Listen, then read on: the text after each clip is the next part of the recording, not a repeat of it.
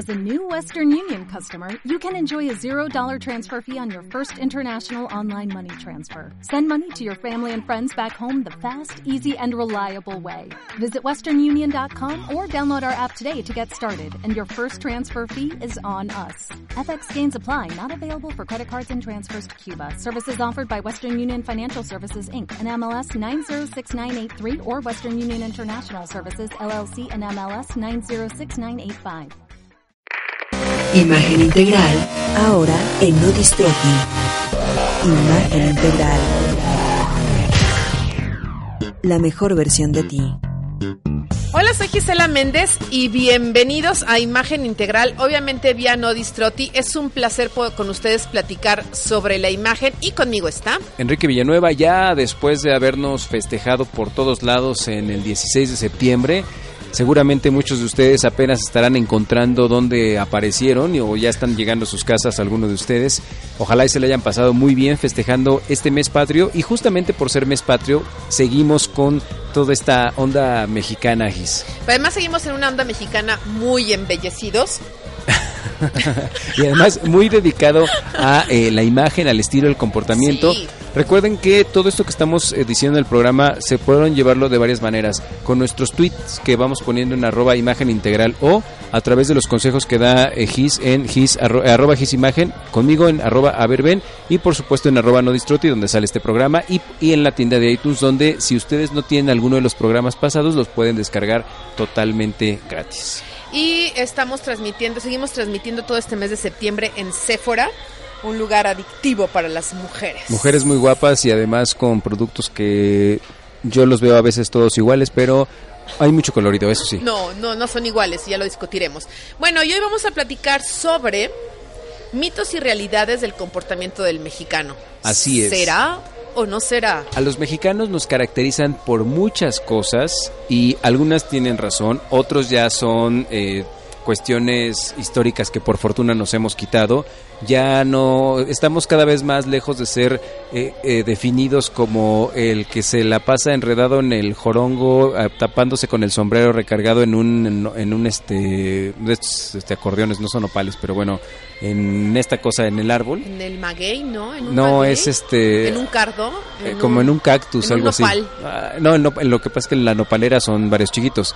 Y este son de los que parecen en las películas gringas de los de tres como como un órgano. como un órgano ándale más o menos.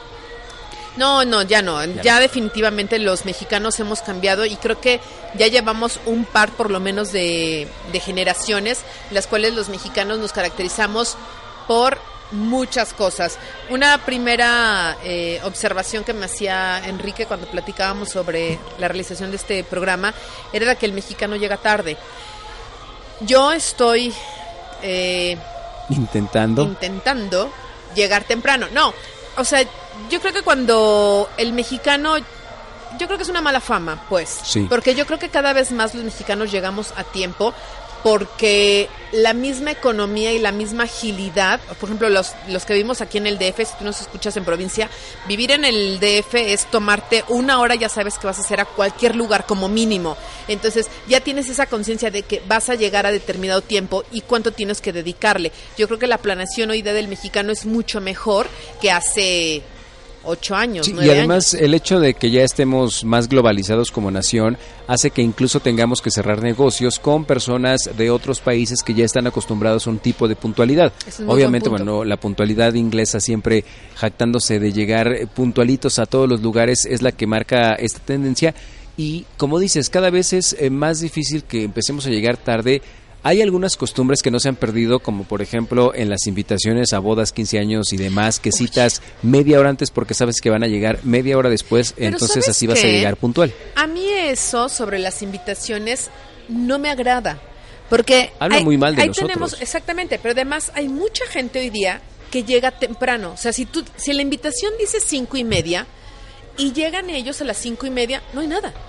O sea, acuérdense que el anfitrión siempre tendría que estar por lo menos media a 40 minutos antes de que empiece el evento. Entonces, si tú estás citando cinco y media y tu amigo llega a cinco y media, es porque tú ya deberías de tener todo listo para poder recibirlo. Ya se los he contado. Uno de mis amigos es inglés y cuando llegó aquí a México, Cuando le decían cinco y media, él llegaba a las cinco para llegar media hora antes y estar prevenido para la misa, por ejemplo. Ah, claro. Y resulta que estaba una hora antes. Exactamente, y no se vale, porque además eh, estás jugando con el tiempo de las, de las otras personas. Entonces, yo sí soy de la idea, y lo es más, yo a mis amigos, a Gustavo, mi dermatólogo, él, no sabes, yo le digo cinco y media y llega cinco y media. Entonces, cuando hay algún evento, le digo, ¿sabes qué, Gustavo? El evento es a las cinco y media, pero tú, tú, por favor llega a las seis. Entonces, y a las seis llega puntual. Pero no se vale. Eso está Así es. mal. Todos tendríamos, no tendría por qué haber ese tiempo eh, de espera o el tiempo de, ay, pongo cinco y media para que lleguen a las seis. Tú ya lo sabes, lo estás diciendo así. Ya lo vemos como normal. No, O es, por ejemplo, en las citas de dentistas o de doctores, que ya los pacientes saben que van a esperar al menos una hora de la hora en la que lo citaron, por ejemplo. pero esa es una grosería, Enrique. Claro, no, O no, no estoy diciendo que esté bien, es algo que nos tenemos que quitar. Y porque estás jugando con el tiempo del que esté enfrente, con el de enfrente. Entonces, no, yo creo que nos deberíamos empezar a acostumbrar a que la reunión es a las cinco y media. Y todos llegan a las cinco y media. Es más, tú como anfitrión puedes recibir media hora a tus invitados. De cinco y media a seis. Ya después de las seis, el anfitrión no tiene por qué ir a pararse en la puerta y recibir a la gente que llega tarde. Ah, o sea, es- es quien llegó bien. El que llegó en media hora, el que llegó, como lo dijiste bien, a ese lo recibo. Pero las, las personas que llegan más tarde, no tengo por qué pararme, porque esa persona está llegando tarde. A menos que haya tenido una emergencia. Pero por y bueno, fortuna la hablando, mayoría no. hablando de emergencias, también tenemos una muy mala costumbre. Si ya sabemos que vamos a llegar tarde, normalmente tendemos a avisar o cuando ya pasaron cinco minutos antes, de cinco, perdón, cinco minutos después de la hora en la que tienes que llegar o en la hora que tenías que llegar. Y eso no sirve absolutamente de nada. Sí, no. o sea, Si vas a llegar tarde, avisas 20 minutos, media hora antes para que la persona que está ahí más o menos le calcule que sí te tomaste el- la consideración y que hay algo imprevisto. Y hay mucha, por ejemplo, en ocasiones que llegas a hacer comida que se tiene que hacer en el instante, tú estás planeando que tu familia llega a las 2 de comer y llega a las 3 y el salmón ya se recoció. O la O sea, sopa, está, la pasta estaba al dente y terminas este, comiendo marucha. Este, Bueno, la exactamente. saborcito. o la comida de bebé, como si fuera comida de bebé. Papilla, ya. ¿no? Entonces, eso no está nada, nada padre. Tenemos otro, otra característica que esta yo creo que te va a encantar porque además es una de tus frases favoritas. Los mexicanos somos muy coloridos, nuestra colorimetría es impresionante y a diferencia de otras naciones en donde los tonos son muy básicos y ya muy preestablecidos, nosotros jugamos con los colores. Sí, al mexicano eh, le gusta el color porque nosotros somos así, somos alegres. De hecho, si habláramos de una colorimetría, al mexicano le va a ir muy bien, por ejemplo, todos los que son los colores intensos. La mayoría que tenemos el cabello negro, la piel blanca y el ojo oscuro, bueno, todo lo que es la gama de verdes intensos, los azules intensos, los rojos, los fucsias, o sea, todo el fuchsia es excelente. El rosa mexicano es para nosotros un color que nos identifica, ¿no? Ahora van a poner hasta los taxis este, en rosa. Mira, todos hacen cara, pero a mí me gusta. Porque es No, sí, muy sí. tradicional, es muy nuestro el, el rosa mexicano. eh, ese me gusta. Entonces, ¿por qué somos así? Porque nos han enseñado a reír hasta en la muerte. Claro. Y hasta en la muerte le damos color y la llenamos de todo, de color y de sabor a nuestras, a nuestras tradiciones. Entonces, el mexicano es dado a usar muchos colores y donde tú quieras que estés, que por fortuna hemos viajado, ¿a poco no? Ah, por ejemplo, las mujeres nos reconocen porque dicen, tú eres mexicana, ¿por qué? Porque traes los labios rojos. O porque Entonces, traes mucho color en tu vestimenta. Exactamente. Y además entonces- nos, ava- nos aventamos a utilizar colores, ¿no? Y somos creativos, somos una, una cultura que somos alegres y lo representamos en los colores. También nuestra bandera, muy verde, muy intensa, muy roja, eh, muy blanco. Entonces, sí, es un color que por fortuna se ha usado en siglos y siglos y espero que esa colorimetría no se pierda porque además nos va muy bien. A las mexicanas igual, nos van muy bien toda la que es la gama de fríos, rosas, blancos, azules, amarillos palo y las chavas que son más claritas, ya lo hemos hablado, desde los terracotas, los naranjas, los amarillos, los verdes eh, ocres. Todos estos colores creo que hacen una diversidad de color para las mexicanas. Para los mexicanos que normalmente son mm, de entre trigueños tirándole a morenos, de repente tenemos que tener cuidado con qué colores utilizamos o se pueden todos? No, todos los colores fríos, si tienen la descripción que tú acabas de hacer, les queda perfecto. Y es más, hay algunos chavos morenitos que luego me dicen, yo no me pongo rosa porque me... Me aprieta. Porque me aprieta. Pues al contrario, todos los chavos morenitos son precisamente los rosas los que tendrían que usar. ¿Por qué? ¿Porque contrasta? Porque se ven vivos, se ven sanos, se, ven muy bien. Sin importar edad, porque bueno, en otras emisiones habías comentado, ¿no? Que cuando eres joven, diviértete con los colores. Cuando ya estás un poco más grande, tienes que tener cuidado en no abusar. Bueno, pero en ese, en ese bloque o en ese comentario entraba por las actividades de trabajo. Si tú si tu trabajo es muy creativo, usa una gama muy grande de colores, porque eso te va a generar acceso, te luces eh, creativo, te ves muy bien. Si tu trabajo es más formal, sí vete por dos gamas nada más o tres gamas, un blanco, un gris y un negro, por ejemplo. Pero si tu trabajo es muy creativo, no hay límite de edad. El límite es tu imaginación. Y el mexicano tiene una imaginación muy grande y podemos usar muchos colores. Yo lo que les diría es que se diviertan, seguimos usando la misma premisa, hay que divertirnos en los colores, usarlos y hacerte cómplice de ellos. Y ahora pasando al, estilo y al comportamiento, el mexicano es, eh, como dicen, alegre, parrandero y jugador. ¿Cómo tenemos que ir con esa imagen en la fiesta, por ejemplo? Al comportarnos cada vez que vamos probando ese elixir tan mágico que nos dieron nuestros antepasados conocidos como tequila y mezcal, los dos mejores compadres y el pulque. este, en ese sentido, en las bebidas, ¿cómo, ¿cómo no empezar a manchar nuestra imagen, a lo mejor por eh, tener uno que otro pecadillo de exceso de bebida? Es precisamente lo que acabas de decir. Yo creo que eh, todo exceso es el que nos va a llevar a, romper las reglas y es cuando no está padre. Entonces, cada vez hay más, ahora sí que cada vez hay más mexicanos más sanos. ¿Y a qué me refiero? Que están haciendo más deporte y eso les exige menos alcohol. Eh, yo creo, y bueno, pero siempre habrá el que tenga problemas de alcohol, el que esté enfermo va a estar enfermo, o sea, ahí sí no le podemos hacer mucho, ¿no? Pero lo que voy es que hoy día cada vez tomas más conciencia que el alcohol te hace perder no solo amigos, negociaciones, trabajo, entonces ah, solamente yo creo que cuidando el exceso, o sea, conociendo a la otra persona. Y también sabes que es válido, que si yo sé que tengo un amigo que tiene problemas eh, o que está enfermo de alcoholismo, no lo dejes. Y no le otorgues, o sea, no le ofrezcas. Eso es como cuando nosotros llegamos a ser, cuando los que somos vegetarianos y nos dicen, mira, aquí te, te, hizo un taquito de barbacoa. Y saben que somos vegetarianos, ¿no? Entonces, igualmente con la gente que tiene problemas con el alcohol, ¿sabes qué?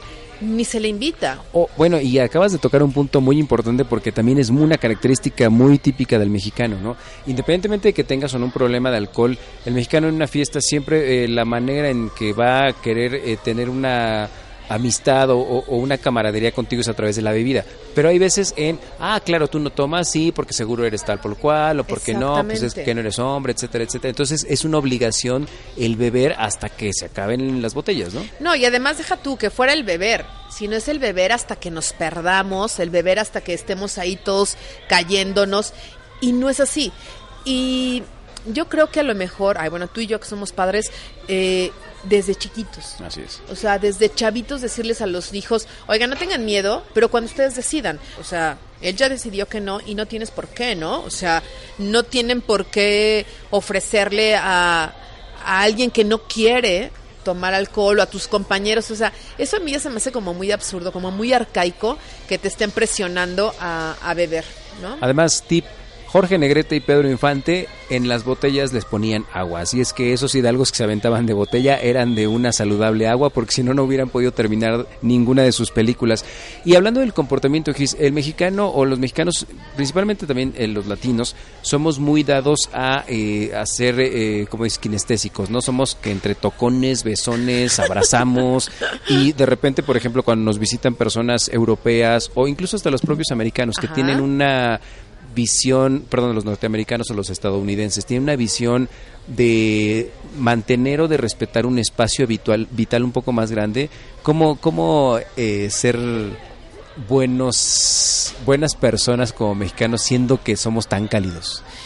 Mira, yo creo que respetando el espacio, y acuérdate que habíamos hablado de que te estiras tu brazo y tienes un, un metro prácticamente para que kinestésicamente te sientas cómodo yo creo que preguntando. Además, se vale eh, preguntar dónde se sienten cómodos. Si esto es bien fácil y es una regla no verbal, si yo me acerco a esa persona y esa persona se aleja, significa que no le gusta que esté cerca de ella. Entonces, eso es así tan fácil. Acuérdense, como bien lo dijo Enrique, nosotros sí somos muy cariñosos, muy apapachado, apapachada, apapachadores. Apapachadores. Entonces, no toda la gente es así. Estaba leyendo, Forbes sacó un reportaje que muchos de los negocios se caen cuando tú eh, de primera instancia rompes esa barrera de la distancia, justamente. Es que... Empiezas a crear una reticencia y ya no te contratan o ya no cierras el negocio. Es que no tendrías por qué acercarte tanto a esa persona, Enrique. Se tiene que ir dando la situación. O sea que después lo vamos a tocar en la primera cita, pero esto es un trabajo. O sea, ¿por qué me voy a acercar más a ti? No, no tienes por y bueno, también en el aspecto social, de repente si te presentan unos amigos o unas amigas, ya, bueno, es que ahí sí es un poco extraño, porque por ejemplo, eh, yo con las personas que no conozco sí mantengo esa distancia, sean hombres, sean mujeres, así sea social o sea laboral. Pero por ejemplo, si socialmente tú ah, saludas a una mujer de mano en una fiesta, las mujeres así se quedan como de, ¿qué? ¿Por qué? ¿Huele feo? ¿Estoy fea o qué? Estamos acostumbrados así de repente. Más, más entre más jóvenes a menos que sea su profesor ¿Pero algo que tú dices? ¿Que quieren ser besadas? Sí, a están acostumbradas a que, que el saludo de, la mejilla, si no lo haces como hombre hacia mujer, como que se quedan extrañadas. No sé si bien o mal, pero es alguna es un cambio de comportamiento como mexicanos. Ah, pues me dejaste así como... No, yo creo que no. Nos vamos a ir de antro un día, sí, para que empecemos a experimentar. Exactamente. No, más bien yo creo que el respeto al el respeto al espacio ajeno es la paz. Eso. este, y más en negociaciones y en trabajo, no. No, más bien no. Oye, y finalmente, la, este va más para las mexicanas. Las mexicanas tienen una fisonomía, lo cual eh, nos hace creer que hay un Dios porque tiene una fisonomía bastante, bastante eh, agradable hacia la vista, pero las tendencias internacionales a veces van en contra de esa fisonomía. Las mujeres son caderonas, este, de repente tienen buena espalda, por no decir otra cosa. Eh, ¿Cómo jugar con esto y que no le tengan miedo las mujeres mexicanas y las latinas a empezar a cambiar ese comportamiento, ese estilo y no quererse adecuar a una moda que viene de una fisonomía prácticamente a veces hasta andrógina porque no sabe si viene o va a la cadera, pero eh, que le hagan caso a su Bueno, más bien, eh, si nos vamos históricamente, eh, tener una cadera grande, el tener una cadera amplia, lo que es es una proyección de abundancia, ¿no? Entonces, Va, nos tenemos que ir a, a, la historia porque así el hombre piensa. O sea, una mujer voluptuosa es una mujer generosa y es una mujer que es que sobre todo va a ayudar a la fertilidad. a la fertilidad. Entonces, yo lo que les digo es que esas figuras son muy femeninas. O sea, yo creo como mujer que las chavas que tienen mucha pompa, mucho derrier, eh, son mucho más lindas. ¿Y qué tendremos que hacer? Si realmente te genera un problema, pues los colores oscuros son lo ideal.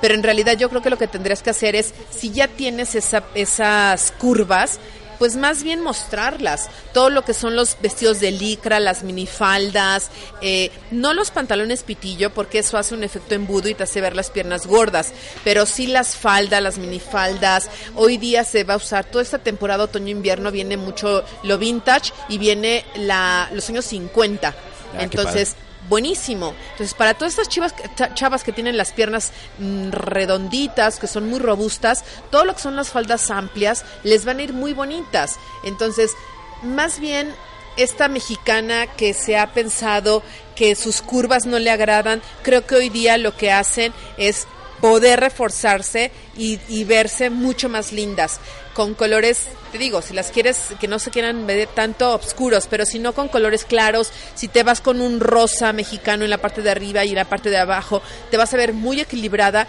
y tus curvas se no van a ver. Yo lo que les quiero decir a todas las chavas que son curvilíneas es que se dejen ver o sea, mostrar piel siempre va a ser mucho más agradable a no mostrar. Y mostrar tu cuerpo tal cual es es más agradable visualmente para el hombre con o sin ropa que te estés tapando. Intentar taparse lo único que haces es eh, a veces hasta multiplicar lo que quieres ocultar. Exactamente, y estos cuerpos lo que necesitan son telas muy delgadas, muy livianas, que no te hagan una figura que no la tienes, es poder disfrutar tu cuerpo. Entonces, lo ideal es dejarte ver. Así es, pues con esta excelente frase vamos a tratar de crear esta, este tipo de recomendaciones para sacar la mexicanidad pero desde un aspecto positivo y empezar a quitarnos todos esos vicios para que ya nos, nos, nos tomen en cuenta como, como ciudadanos del mundo también. Pero ya es que ya lo somos y además somos un país muy globalizado que cada vez estamos mucho mejor. Pues yo me despido, mi nombre es Enrique Villanueva, me encuentran en arroba averben, en Agis la encuentran en arroba gisimagen, arroba imagen integral o recuerden que este programa se transmite por nodistroti.com y bueno, nos pueden encontrar aquí en eh, la página o si no, también a través de iTunes. Y bueno, agradecemos a Sephora que nos ha recibido en este tercer programa. Eh, estamos muy contentos de estar aquí. Yo no dejo de verme en el espejo, aunque Enrique se enoje por esta bella instalación aquí en Sephora. Muchas gracias, nos escuchamos el próximo miércoles y recuerda dar todos los días la mejor versión de ti. Imagen integral, ahora en No Imagen integral.